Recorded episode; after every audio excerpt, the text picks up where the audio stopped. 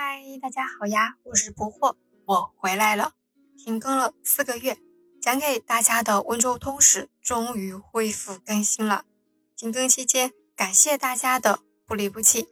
不惑后期会为大家带来更多有关温州人文历史的讲解，也欢迎大家来温州博物馆历史厅听不惑的现场讲解。每个月的讲解时间会公布在个人公众号。不惑讲历史上面，今天要对明代都御史王政的事迹做个补讲。王政的事迹在有声书第一百二十二集《永昌堡六：明代御史王政与都堂地理》讲过，在不惑着手翻译的明朝古籍《节哀所堂》里第十四卷第五百条书的第二百四十一页，是对王政的一则记载。下面就让我们来看一下古籍里对王政记载了什么。原文不长，我或就给大家念一下：王子孝政，随父练赴任湖广竹山县儒学教育，其一郎氏女。先夕梦有都御史来游家园，主人及其梦，翌日后之，即至，乃子孝也。既以侍女妻之，以竹商及应选共建应天香书，等嘉庆庚戌进士，官至迁都御史，先是巡按云南，举和穆前国，离任数舍，有误动摇其侯下，公以恐中蛊毒，乃以己意取烧酒盐沉沙。并饮之，不则下摇隔间，又饮，又下至腹，则遂大痛，泄出生血如鳖者数百千而愈。哦，原来是记载了王政在云南中蛊毒的事情。那通过前面第一百二十二集对王政的讲解，大家已经知道他是一位刚正不阿、铁面无私。深受百姓爱戴的好官，在嘉靖四十三年的正月，也就是一五六四年的正月，王振巡按云南。他巡查云南的历史以及巡查中发生的事情，被江准收录进了《其哀所谈》。原文读下来，大家也应该知道了。只是后半部分讲了一下王振在云南中蛊毒的事情。前半部分讲王政的妻子是怎么娶到的，以及中进士的事。王子孝正随父练赴任湖广竹山县儒学教育，子孝是王政的字，所以江准记作王子孝正。王政随着父亲赴任湖广竹山县，这个县今天还在吗？还在。竹山县隶属湖北省十堰市。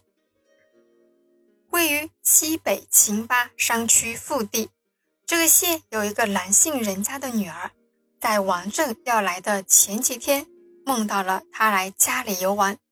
这个梦很奇怪啊，是不是真的会发生呢？第二天，主人家就在家里等候，看看梦会不会应验。结果，都御史王政真的来了，于是这户人家就把自己家里的女儿。嫁给了王政做妻子，王政也入了竹山籍，并且以此户籍去应天，就是今天的南京参加考试，一举中第，成为了进士，官至迁都御史。关于什么是迁都御史，我或在第一百二十二集里面讲过，这里啊就不赘述了。这是原文的前半段，当然这个梦是个戏说。我们也知道，江准的《节哀所谈》是一部戏说加真实历史穿插着记载的古籍。我们提取真实的史料就行了。原文的后半段就开始讲王政去云南任职的事情了。原文里说，王政是要去举和穆前国。穆前国可厉害了，我或把他的简史和大家说一下，以便大家更好的理解王政此行的目的。朱元璋建立明朝时，有很多开国功勋为他立下汗马功劳，比如不惑的老乡刘基、刘伯温，比如今天要讲的穆氏家族里的穆英。开国功勋穆英被朱元璋封为西平侯，世代镇守云南。这个家族守护云南长达二百六十年的时间，整个明朝才二百七十六年啊！因此，我们可以知道这个家族的根基有多深。他的儿子穆生，青出于蓝而胜于蓝，被加封为前国公，可世袭，待遇堪比亲王。时间飞逝，爵位传到穆英八世孙穆朝弼头上时，出事了。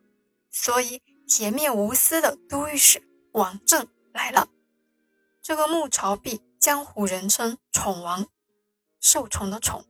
他为了自己的私欲，笼络了很多门客。但是他不是一个开明的雇主，稍有人不顺他的意，穆朝弼就给他们下蛊毒。这天，穆朝弼得知王振要来巡按云南，王振的为人他是听说过的。但是穆朝弼还是想先收买下王振，于是就指使下人奉书，以黄金及其他宝物等送给王振作为见面礼，用以笼络。那我们王振他是这种人吗？肯定不是啊！王振原封不动的退皇后，还把从很多地方收集来的证据，就是关于孟朝弼种种罪行啊，全都给弹劾了。皇帝震怒，是不是穆氏家族要受到大惩罚了呢？